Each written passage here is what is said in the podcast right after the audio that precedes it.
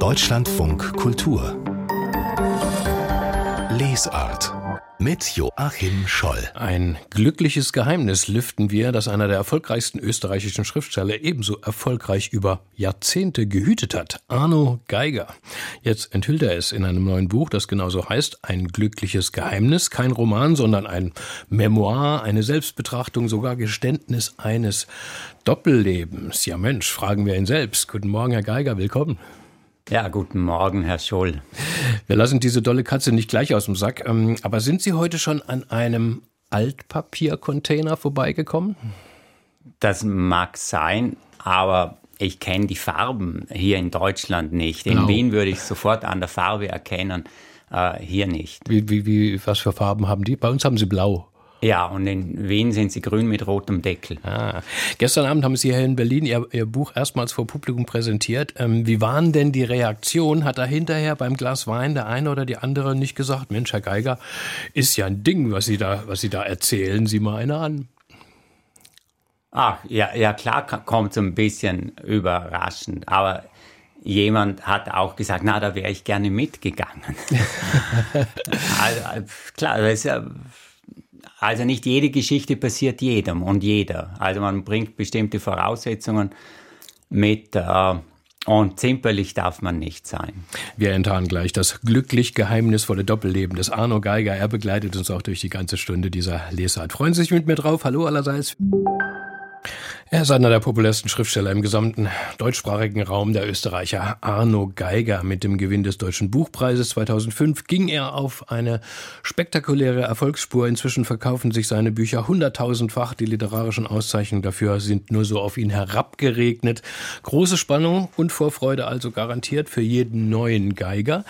Jetzt gibt's wieder was. Ein glückliches Geheimnis. Nochmals guten Tag und willkommen hier im Deutschlandfunk Kultur, Arno Geiger. Ja, guten Tag. Ich war ein Vagabund, ein Stadtstreicher, ein Lumpensammler, ein Niemand und weiter nichts. Da schreiben Sie über eine Phase Ihres Lebens, so Anfang bis Mitte 20, wo ja nichts voranging mit den Plänen vom Schriftstellerdasein. Wie wurden Sie denn dann zu einem Lumpensammler? Ja, da bin ich hineingestolpert. Ich war sehr jung, 3, 24, wollte Schriftsteller werden mit äußerst ungewisser Perspektive. Ähm, und dass ich äh, beim papierenden Abfall gelandet bin, war tatsächlich zunächst ein Zufall, dass ich mal bei einer hm, Containerstation im öffentlichen Raum fünf Kartons mit äh, Büchern, Bananenkartons, äh, angetroffen habe. Und, und dann habe ich mir gedacht, ah, ja, es gibt ja so viele äh, in Wien Containerstationen, äh, Abfalltonnen, die im öffentlichen Raum fix äh, installiert sind, für alle frei zugänglich. Und dann bin ich losmarschiert auf ein Terrain, das geprägt ist äh, von fehlender Schicklichkeit, von Schmutz. Äh, ich war kurz vor dem Ende des Studiums. Mir, ich habe mir gedacht, das ist der Weg des Wahnsinns, wenn, also auf was lässt du dich wieder ein. Aber, aber gleichzeitig äh, habe ich schon gemerkt, dass der Abfall als eine der untersten Wirklichkeiten, die wir haben, äh, Nachrichten aussendet von der Rückseite der Gesellschaft her, äh, die eine andere Geschichte erzählen als, sagen wir, Weltliteratur. Ähm, und war, die ersten Jahre waren ambivalent. Einerseits habe ich mich geschämt. Ich hätte das nicht wollen, dass meine Eltern davon erfahren, die mir ein Studium finanzieren und dann auch dann bald war ich fertig mit dem Studium, finanziert haben und jetzt äh, beschäftigt er sich mit mhm. Abfall. Aber das heißt, Sie sind wirklich fast täglich losgezogen oder äh, wie muss man sich das äh, vorstellen? Einmal, einmal in der Woche. Einmal in der für Woche. einen äh, Montagvormittag. Ich hatte zum Ende des Studiums auch meinen Studienplan darauf eingerichtet. Am Montagvormittag war frei. Äh, da Vorlesungen, äh, die dort platziert waren, die kamen für mich nicht in Frage. Ähm, Montagvormittag bin ich losgezogen, zu Fuß äh, damals noch. Äh. Und nach was genau haben Sie gesucht, gestöbert oder haben Sie sich überraschen lassen? Ja, zunächst, ich habe äh, im Grunde prekär gelebt, von der Hand in den Mund. War ich ja froh, wenn ich ein paar Bücher gefunden habe. Die waren oft zum, bis zum Montag der nächsten Woche schon gelesen äh, oder zumindest angelesen, weil das ist das Großartige am Abfall. Hm, das fällt so zufällig äh, auf einen zu und ich stecke es einmal in den Rucksack und denke mir, ich kann mich da, äh, zu Hause damit auseinandersetzen. Äh, dann habe ich auch wertvolle Dinge gefunden, zu, zu, meiner großen Überraschung, wertvolle Bücher, Briefmarkensammlungen, die ich ins Auktionshaus getragen habe. Und wie gesagt, äh, wie das mit meinem, ich würde jetzt sagen, großen Traum, Schriftsteller zu werden, ausgehen würde, das war fraglich. Und, und ich war froh um diesen kleinen Zuverdienst, den ich hier hatte. Man muss sich das aber wirklich konkret vorstellen. Also Sie haben nicht nur so ein bisschen da so in, in der Tonne mit der Hand gekruschelt, sondern wirklich kopfüber mit dem ganzen Körper. Das beschreiben Sie also nur, die Beine schauen raus. Was, das, was ist das für ein Bild? ja, das ist einerseits ein, ein, ein Bild dessen, wie es tatsächlich stattgefunden hat, weil es sehr große Tonnen sind, 500, 800 Liter. Äh, aber es ist eben auch ein Sinnbild für das Bedürfnis, zum Grund zu gelangen. Äh, mm, ja, das, ich glaube, das kennzeichnet mich, dass ich, dass ich, dass ich zum Grund will, in der Hoffnung, dass ich dort irgendetwas fin finde, äh, was essentiell ist für mich, was vielleicht mein Leben zum Guten verändert. Und, und genau so ist es dann letztlich auch gekommen, dass, dass ich festgestellt habe, im Abfall befindet sich ein unglaublicher Reichtum. Und, und mir ist mein Leben vertrauter geworden durch die Nachrichten, die ich aus dem Abfall erhalten habe, eben von der Rückseite, ungeschönt. Gute Mischung dann aus den Briefen, aus den Tagebüchern, die ich im Altpapier gefunden habe, dass ich festgestellt habe, ich bin nicht der einzig merkwürdige Mensch auf der Welt. Die anderen haben auch zu kämpfen und, und es, äh, äh, mit Kompliziertheiten äh, sich auseinanderzusetzen. Und es war letztlich über die lange Zeit, ich hatte ja nie gedacht, dass es dann zu einer Art Dauerzustand wird, war es tatsächlich so eine, ein, eine Reise zum, zum zu, zu, zum Grund dessen, was ist der Mensch, was macht den Menschen aus, äh, wie leben wir, wie stellen wir uns unser Leben vor, wie gehen wir mit Krisen um. Ähm, das war dann eigentlich in dem Moment, in dem ich empfänglich wurde für diese beiläufigen Alltagsnachrichten, wurde es auch zu einer Liebesbeziehung.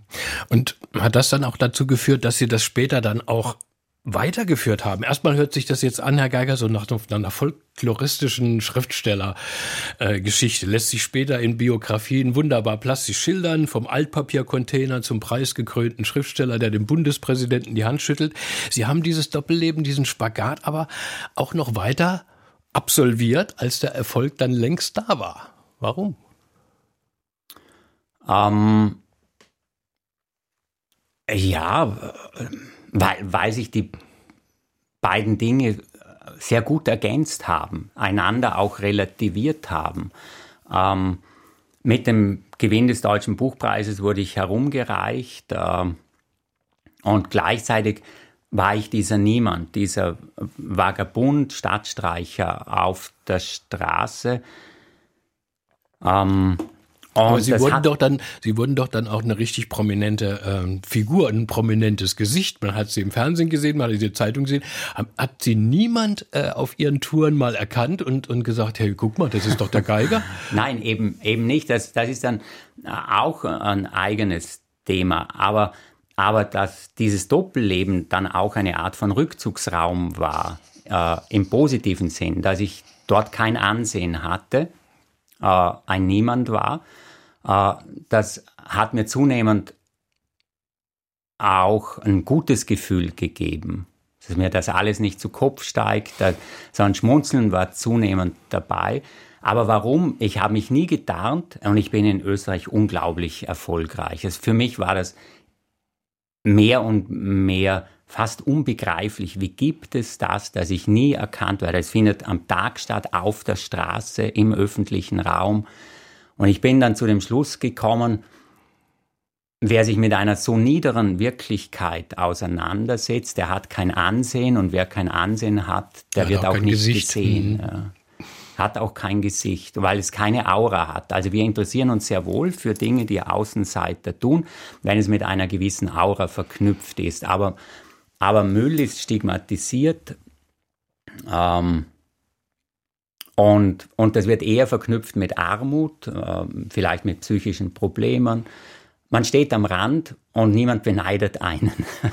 Und das war für mich dieser Rückzugsraum, dass ich mir gedacht habe, ich bin so frei, ich bin hier auf der Straße, ich muss keine Leistung erbringen, niemand äh, also setzt Erwartungen in mich. Ich bin einfach hier, nehme an der Welt teil, nehme am Leben teil und ich bin den Leuten im guten Sinn egal. Das ist auch schön. Was ich auch ganz interessant fand äh, an Ihrem Buch, Herr Geiger, war so, ja, ich würde es mal als eine so eine kleine Wegwerfsoziologie, äh, die Sie da entwerfen, dass sich über Jahre ja auch viel verändert hat, was man so findet in den Containern. Ne? Also schreiben zum Beispiel, die Sexhefte wurden immer weniger. Dafür nahmen die Weinkartons zu. Ja, 25 Jahre ist eine lange Zeit. Ich selber habe mich während dieser Zeit mehrfach verändert. Äh, ähm, der Umbruch im Zeitungswesen äh, äh, war natürlich sichtbar. Die Druckerschwärze wurde weniger. Also in den ersten Jahren war das Altpapier dominiert von Zeitungen. Dann, dann kamen mehr und mehr Verpackungskartons auf, Möbelkartons. Die Konsumgewohnheiten wurden schnelllebiger. Also man sagt oft, wir, wir leben in einer Wegwerfgesellschaft. Aber entscheidender ist für mich, dass wir in einer Konsumgesellschaft leben. Das Wegwerfen ist dann nur noch das Ergebnis der Konsumgesellschaft. Ähm, der Bastelabfall von Kindern wurde weniger und ganz eklatant über die Jahre. Also der Verschnitt von den Rändern. Mhm. Äh, also so Papierschnipsel und so Sachen. Ne? Praktisch ne? verschwunden, mhm. dann, bis ich dann vor ein paar Jahren aufgehört habe. Ähm, es ja, ich habe auch einer untergehenden Kultur äh, äh, beim Untergehen zugesehen, nämlich der Kultur des Handschriftlichen. Und manchmal fanden Sie aber auch einen Arno Geiger Roman im Papiermüll. Das war nicht so schön, oder? ja, beim ersten Mal, beim ersten Mal bin ich erschrocken. Es war natürlich in Wahrheit nur eine Frage der Zeit. Ähm, und dann habe ich mich, das erinnere ich mich noch ganz genau, zuerst umgeschaut, ob, ob, ob mich niemand sieht dabei, dass ich einen, meinen eigenen Roman, Es geht uns gut, deutscher Buchwald, im, im Abfall finde. Und ich habe mir gedacht, Sauerei, der wirft wer, wer, wer wirft da sowas weg? und, und später habe ich ein total natürliches Verständnis äh, dafür entwickelt. Nein, man muss auch wegwerfen, wenn man etwas nicht mehr braucht dann wirft man es weg und vielleicht fischt es irgendjemand heraus und, und, und findet darin für sich etwas Wichtiges. Danke, Arno Geiger, bisher. Sie bleiben bei uns, wir unterhalten uns später weiter auch darüber, wie ja, literarisch glücklich dieses Geheimnis für Sie als Schriftsteller war. Nachhaltigkeit auf dem Buchmarkt. Damit beschäftigen wir uns diese Woche intensiv in der Lesart. Gestern haben wir zwei Stimmen aus der Verlagsbranche sowie den Schriftsteller David Wagner dazu gehört. Und heute kommt diese Perspektive ins Spiel aus dem deutschen Buchhandel in unserer ökologischen Themenwoche. Nachhaltig. Nachhaltig. Nachhaltig. Nachhaltig. Nachhaltig. Nachhaltig. Schreiben. Schreiben. Verlegen. Verlegen. Vertreiben. Vertreiben. Handeln. Handeln. Lesen. Mein Name ist Carsten Wist, ich bin vom Wist der Literaturladen, existiert seit 32 Jahren und wir sind momentan in einer Phase, würde ich sagen, zwischen K.O. und Comeback. Das heißt also, das, was sich seit 2019 als Krise sozusagen beginnend abzeichnete, 2020 bis eben heute zur Wirtschaftskrise und zum Krieg und Post-Corona-Zeit und so weiter, ist, glaube ich, die herausforderndste Situation, die wir in den letzten 32 Jahren eigentlich hatten. Ich dachte immer, dass uns so viel nicht mehr passieren kann, weil wir schon so viel erlebt haben. Wie es sich momentan darstellt, ist es so, dass wir natürlich schon erstens mitkriegen, wir sind ja am Ende der ganzen Kette. Wie sieht es aus, wenn Papier knapp wird? Wie sieht es aus, wenn Lieferwege auf einmal nicht so richtig funktionieren, wie wir natürlich verwöhnt in den letzten Jahren, dass es alles klar ist, von heute auf morgen funktioniert und dass es da keine Staus gibt und so weiter und so fort. Was die ganzen Energiepreise betrifft, müssen wir erst noch gucken, was da auf uns zukommt. Ansonsten denke ich, müssen wir rauskommen aus, deshalb meinte ich vorhin aus zwischen K.O. und, und, und Comeback, dass wir die Lust natürlich trotz aller und vor allen Dingen eins, die Leidenschaft beibehalten und den Kopf nach wie vor frei haben, um uns dem zu stellen. Wir müssen uns, glaube ich, auch ein bisschen die Karten legen, dass die Krise wirklich angekommen ist. Jetzt hat es uns doch erwischt. Es ist nicht ganz so schlimm wie im Theater, dass die Leute nicht zurückgekommen sind, jetzt nachdem die Theater wieder aufmachen und durchaus viele Plätze leer waren. Ich merke schon, dass wir natürlich einen leichten Rückgang haben, der auch mit der Anzahl der Kunden im Laden zu tun hat, dass weniger Leute unterwegs sind, also wir speziell hier in Potsdam auf der Brandenburger Straße.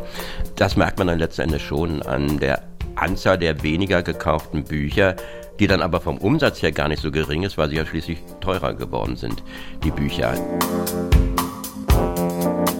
klar fangen wir an und versuchen dann, das mag auf der anderen Seite auch lächerlich sein, ja, also das, das Papier im Drucker von beiden Seiten zu bedrucken. Oder dass wir eben irgendwie dafür eine Lanze brechen, dass sie jetzt sagen, na klar, das Buch ist ein bisschen, wenn jetzt so Diogenes Buch hast, ist nicht eingeschweißt, dann ist natürlich so ein weißes Teil dann mitunter auch ein bisschen angefasst. Also dass man nicht mehr das total Perfekte haben will und dass man einen wohltemperierten Laden betreten will.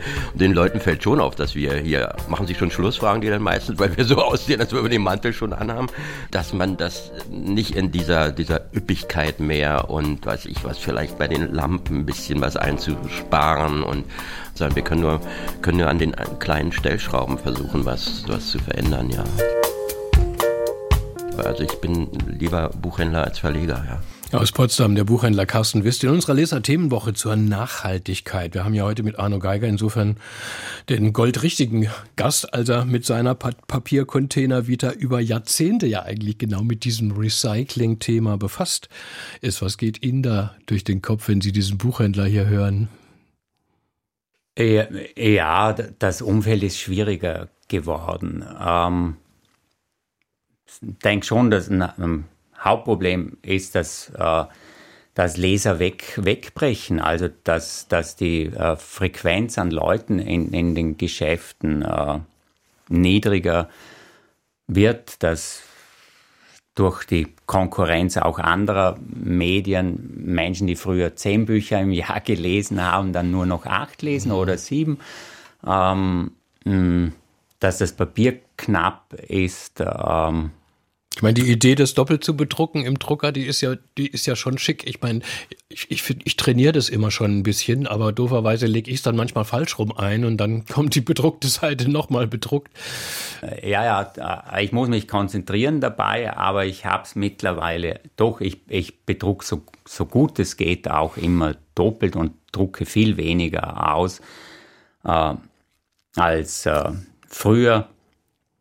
Ähm, Genau, da, da kann man wirklich sparen, ne? dass ja, man nicht mehr jeden, jeden Zettel irgendwie äh, äh, ausdruckt. Zwischen K.O. und Comeback hat äh, äh, der Carsten Wiss so schön eindrucksvoll gesagt. Ich meine, ohne diese, diese tapferen Menschen in den Buchhandlungen äh, ist ein Schriftstellerleben auch kaum zu denken. Ne?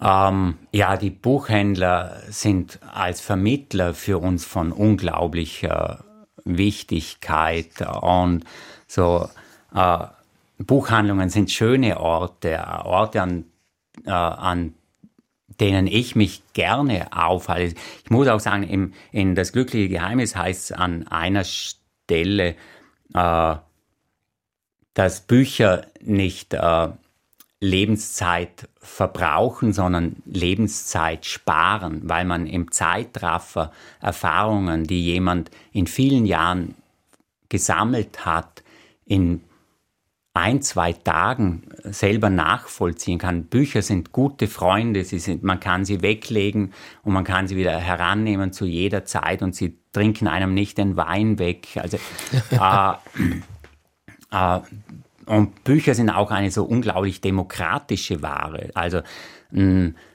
was weiß ich, ein gutes Brot ist teurer als ein schlechtes Brot. Gute Handschuhe sind teurer als schlechte Handschuhe. Aber gute Bücher sind nicht teurer als schlechte Bücher. Also es, da, da, gut, das ist eines, einer der wenigen Bereiche, wo auch das Allerbeste, das Aller, Allerbeste nicht teurer ist als das Schlechte. Das ist so, äh, so was Besonderes und Spezielles. Ich kann über Bücher in dem Sinn, also dass das Glück liegt auf der Straße und, und, die, und auch die besten Bücher landen im Altpapier. Das ist wie das wirklich, das, das Glück liegt auf der Straße. Arno Geiger bei uns heute in der Lesart hier im Deutschlandfunk Kultur. Später mehr. Deutschlandfunk Kultur Buchkritik und da hören wir jetzt von einem Buch mit einer Frage im Titel, die ich mir selber öfter stelle, gerade jetzt in diesen trüben Wintertagen. Aufstehen oder liegen bleiben? Geschrieben hat den Band die britische Psychologin Julie Smith und versprochen werden, so der Untertitel Tools für deine mentale Gesundheit. Expertin für solche Werkzeuge ist unsere Kritikerin Susanne Billig. Sie ist im Studio. Ich grüße Sie. Hallo. Fangen wir gleich mal kritisch an. Julie Smith ist ja bekannt geworden als Influencerin, vor allem in den Social äh, Media und ist richtig berühmt. Sie hat Hunderttausende von Followern, Followern, Followern auf TikTok und Instagram. Wie viel, Susanne Billig, echtes psychologisch-wissenschaftliches Standing hat denn Ihr Buch? Wie seriös ist es, anders gefragt? Also sie weiß schon sehr genau, was sie da tut. Sie hat ja auch jahrelange klinische Erfahrung als Psychologin und äh, ihre Aktivitäten in den Social Media tun dieser Expertise keinen Abbruch. Ich denke, es ist eher im Gegenteil so, dass sie vielleicht dadurch auch gelernt hat, sich unglaublich griffig äh, äh und anschaulich auszudrücken, userfreundlich, userinnenfreundlich sozusagen auch im Buch. Gut, psychische Gesundheit ist nun mal ein ganz, ganz großes äh, Thema. Wie schlüsselt die Autorin das denn auf? Welche Aspekte nimmt sie denn hier in den Blick? Also zunächst mal muss man sagen, es geht ihr nicht um massive Depression oder um schwerwiegende Suizidalität und solche psychischen Problematiken, sondern um psychologische Schieflagen, die eine gewisse Grenze überschritten haben, weil sie chronifiziert sind. Viele Menschen, so sagt sie, sie arbeitet ja auch als Therapeutin, haben eben nicht ab und zu mal einen düsteren Tag, sondern die verbergen vor ihrem Umfeld und im Grunde auch vor sich selbst dass sowas wie Mutlosigkeit, Freudlosigkeit, dass das eigentlich schon längst zum Dauerzustand geworden sind. Die beißen die Zähne zusammen, erfüllen ihre Pflichten, können das auch, aber sie helfen sich eben nicht. Und da möchte sie ansetzen und schlüsselt das dann im Buch thematisch genauer auf. Also ein Kapitel heißt zum Beispiel Trauer, eins heißt Selbstzweifel, eins befasst sich mit Angst, eins mit Stress. Und immer versucht sie so auseinander zu dividieren, äh, dividieren, inwieweit sind das hilfreiche psychologische Mechanismen. Äh, Selbstzweifel äh, haben ja auch viel Gutes. Das zeigen uns Menschen, die davon wenig berührt sind vom Selbstzweifel, wie gut das auch ist. Aber Zweifel, Trauer, Stress, Angst äh, kann eben auch ein Problem in sich selbst werden, wenn sie das sinnvolle Maß überschreiten. Jetzt werfe ich mir ein bisschen meine Flapsigkeit vorhin vor mit Aufstehen und äh, liegen bleiben. Für Menschen, denen es psychisch nicht gut geht, ist das wirklich ein existenzielles Thema, ja, dass sie einfach sozusagen nicht, nicht, nicht mehr aus dem Bett kommen. Wie kommen denn Menschen in solche Situationen? Erklärt Julie Smith das? Also das hat einerseits natürlich ganz persönliche Ursachen, die auch je persönlich ergründet werden wollen, aber es geht ihr in dem Buch schon auch um systematische Ursachen. Zum Beispiel sagt sie, ist in unserer Gesellschaft das Wissen darum, wie sich mit psychischen Notlagen umgehen lässt, ziemlich wenig ausgeprägt. Sie übt hier harte Kritik auch an oberflächlichen Wellness-Ideen oder am positiven Denken und stützt das auch mit Studien. Sie sagt, die psychologische Forschung weiß inzwischen längst, dass es keinen Sinn hat, wenn ich morgens aufstehe und mir sage, ich bin stark wie eine Löwin, ich werde heute alles zu meiner größten Zufriedenheit regeln, wenn ich mir selbst das nicht glaube. Da drin in mir hört auch ein kritischer Geist zu und der macht da den Daumen rauf oder runter und der muss eben auch mit ins Boot geholt werden. Oder äh, da hat sie erfreulicherweise auch ein Kapitel dazu im Buch. Es wollen auch anspruchsvollere Lebenssinnfragen beantwortet sein. Wir leben nicht vom Brot allein und auch nicht von der schicken Yoga-Matte allein, sondern wir brauchen bedeutsame menschliche Beziehungen zum Beispiel, einen Sinnhorizont, der über das Ego hinausreicht oder ein Wertekompass, der mich orientiert, was ich im Leben eigentlich tun und lassen will. Damit wären wir bei den Tools, ne? den Werkzeugen, die sie anbietet. Ja, sie teilt das so auf, dass jedes Kapitel mit psychologischen Hintergrundinformationen beginnt und dann kommt eine lange Liste an Anregungen aus, an, zur Auseinandersetzung mit dem Thema. Sie wirft da vor allem Fragen auf, die man im Selbstgespräch erkunden kann oder sie rät auch sehr zum Aufschreiben um eben das eigene emotionale Erleben zu ergründen und da auch einen gewissen Abstand zu einzunehmen. Also Menschen zum Beispiel im Abgrund des Selbstzweifels wittern hinter jedem Blick vernichtende Kritik. Aber ich kann mich hinsetzen und testweise mal aufschreiben, wie viele Möglichkeiten fallen mir ein, diesen Blick zu interpretieren. Zu welcher Interpretation würde ein guter Freund, eine gute Freundin mir raten? Zu welcher eingeengten Interpretation neige ich? Ja, und es fallen ihr da lange Erkundungskataloge, Fragenkataloge ein zu jedem der Themen. Mhm. Nun weiß man, dass psychische Krisen oft Jahre, äh, Jahre dauern, bis man sie bewältigt und ähm, therapiert hat. Ähm, wie realistisch ist denn, äh, Susanne Willig, dass Menschen in seelischen Schwierigkeiten jetzt mit diesem Buch, mit diesen Tools, die Julie Smith anbietet, wirklich ähm, äh, sie auf ihr Leben anwenden können? Ja, das habe ich mich beim Lesen schon auch gefragt. Und sie spricht es auch an im Buch. Sie sagt, das ist alles natürlich nur dann hilfreich, wenn Menschen damit auch experimentieren. Und da gibt es Menschen, die machen ein Buch, auch ein solches Buch zu diesem guten Freund, von dem äh, Herr Geiger vorhin gesprochen hat, und legen sich das ein Jahr auf den Tisch und arbeiten täglich damit. Solche Menschen gibt es. Anderen gelingt das so nicht so gut. Die brauchen vielleicht auch freundschaftliche, therapeutische Begleitung, menschlichen Resonanzraum. Aber was man von diesem Buch auf jeden Fall lernen kann, ist, nicht nur unser Denken ist lernfähig, sondern auch unsere Emotionen sind das. Die reagieren auf Anregungen, die fließen auch mal neue Wege entlang, wenn man ihnen überzeugend neue Wege anbietet. Und das ist im Kern das, worauf sie aufmerksam machen möchte in dem Buch. Aufstehen oder liegen bleiben. Tools für deine mentale Gesundheit. Das Buch von Julie Smith ist jetzt im Rowold Verlag auf Deutsch erschienen, übersetzt von Kirsten Risselmann mit 368 Seiten für 17 Euro. Susanne Billig hat uns den Band vorgestellt. Schön Dank Ihnen dafür. Ihre Besprechung steht zum Nachlesen auch wie immer online hier. Deutschlandfunk Kultur Literaturtipps. Er durfte als erster im renommierten deutschen Literaturverlag Surkamp einen Comic veröffentlichen. Nikolaus Mahler übersetzte 2015 den Thomas Bernhard-Roman Alte Meister in die sequentielle Literatur. Und ein neues Publikum wagte sich damit an Comics heran. Das Literaturhaus Stuttgart zeigt eine umfassende Ausstellung des Wiener Comiczeichners und Illustrators. Der grafische Minimalist widmet sich immer wieder den Schwergewichten der Literatur. Die Show zeigt die Interpretationen der Texte von Hans-Karl Artmann, Elfriede Jelinek, Robert Musil, James Joyce und natürlich Thomas Bernhard. Es gibt schon Bernhard-Bücher, die ziehen einen nur runter, sagt Nikolaus Mahler. Beziehungsweise Bernhard zieht einen ja so runter, dass man schon wieder drüber lachen kann. Die Ausstellung Ah, Thomas Bernhard, den kenne ich, schreibt er jetzt für Sie. Nikolaus Mahler zeichnet Artmann, Bernhard, Jelinek, Musil und Joyce. Zu sehen im Literaturhaus Stuttgart bis zum 28. Februar. In Die Freiheit einer Frau beschreibt der französische Autor Edouard Louis das prekäre Leben seiner Mutter. Die Kammerspiele München zeigen heute Abend die Theaterfassung des Romans. Die Mutter von fünf Kindern sorgt für den Lebensunterhalt der großen Familie und erträgt die Beleidigungen des ersten und auch des zweiten alkoholkranken Ehemanns bis sie abhaut. Welche Art von Befreiung ist da überhaupt möglich? fragt Felicitas Brucker. Bei Louis geht das Ganze ja viel um äh, auch den, ja, den Ausdruck, den Verpönten des Klassenunterschieds, der darin aber sehr direkt ausgesprochen wird. Und die Frage, wie frei ist ein Mensch, ähm, wenn er trotzdem in die sozusagen Klassengesellschaft äh, reingepresst wird. Die Theaterregisseurin übersetzt den Roman in eine intime Bühnenfassung.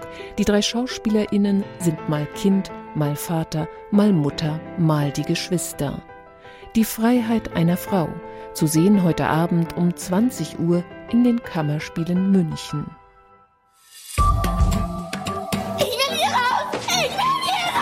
Die 16-jährige Suzanne wird gegen ihren Willen in ein Kloster geschickt.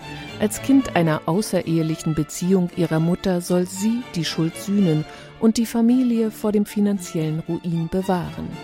Der Denis Diderot-Roman Die Nonne beschreibt den Leidensweg einer jungen Frau im Zeichen des christlichen Glaubens. Die Neuverfilmung von Guillaume Niclot ist morgen Abend auf Arte zu sehen.